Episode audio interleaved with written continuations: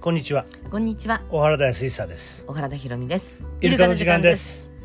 今年初めてなんだそうね、明けましておめでとうございますもんなかったね。札幌でやろうとかってやんなかったんだっけ？そうだな、ううんん。うんまあなんかね、えーちょっとバタバタと、も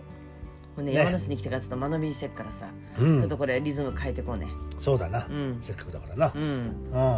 まあ一人でも新し聞いてくださる方がいらっしゃるんだったら、ううんんそう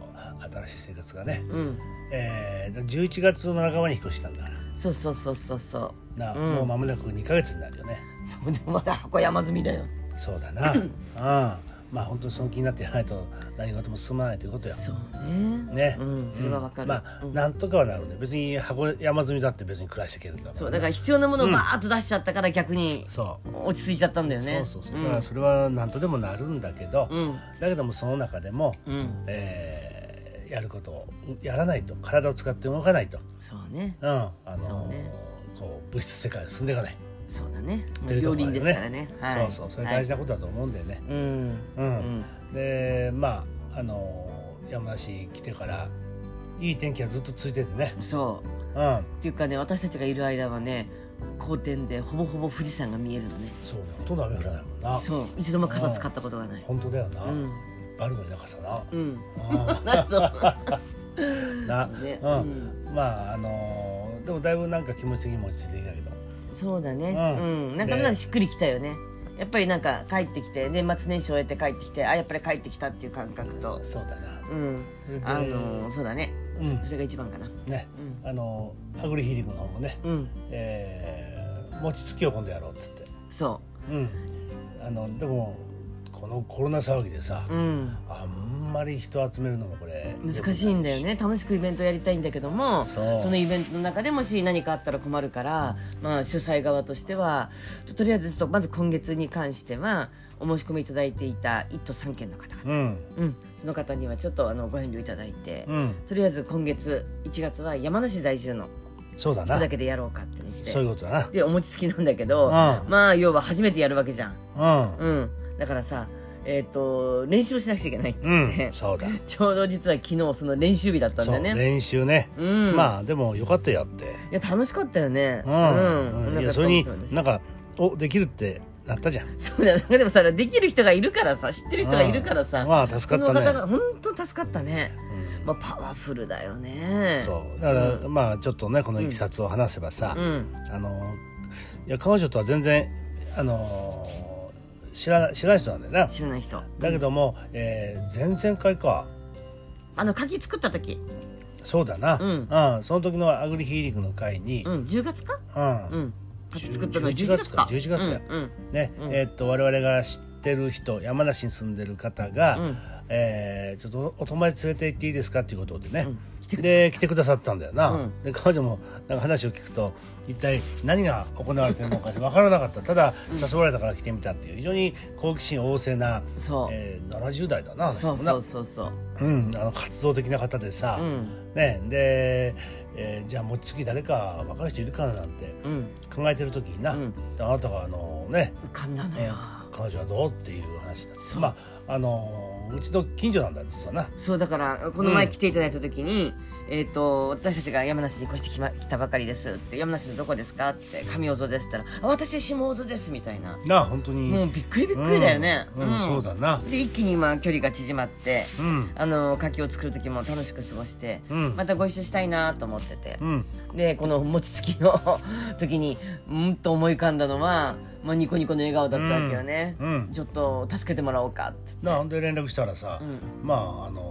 のー前の日だからって連絡したんだよそそうしたらさ「いや快くさ、うんいや行きます」ってさ引き受けてくださってうんで、来ていただいたらまあ大活躍だな本当にう、んもういろはから教えていただきましたそうそうで、んこっちの特産のな、うんあの餅ってさ、うんやっぱり地域によって違うのよそう面白かったねそれもねないろいろうんとりあえずはつくんだけど、うんえーそれをさ、うんあれ何餅ってさ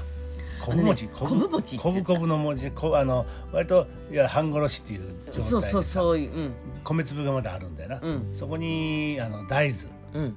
入れたりあとは甘甘とめだ なじゃ大豆とあと青のりと、えっ、と砂糖と塩を入れてうん作ったんだけど、そうだなこで 岡山では砂糖が入らないとかねそうだよな俺は三重県の方ではそういうの知らないしさ、うんまあ豆餅だなうん、だから私はね生小餅って言ってたと思う形がほら、うんそうそうそう、こなんんかこうでこぼこしてるそうな楕円形でねうんうんうんそうだなうん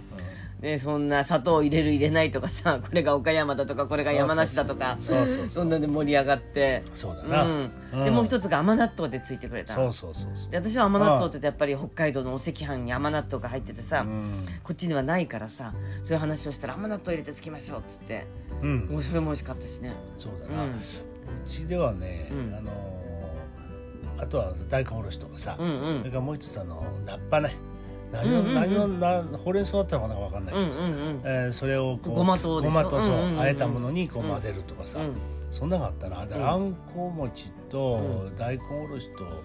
きな粉と、うんそれとその菜っぱの餅だったかな、俺覚えてるのはで昨日面白かったのが、あの黒蜜を絡めたお餅があっあてーできなこのお餅があって、うんいや私黒蜜初めて見ましたって話をした時にあの山梨では黒蜜ときなこが一緒になるって言って「えー、そうなんですか」って 言ったら「まさしくこれが信玄餅だよね」っつってそうだよな、うんほんとそうだよその通りだよう、なんうんいいなあ並んでんのにさ、うん気がつかなかったよいや言われるまでそう信玄餅とルーツはここにありみたいな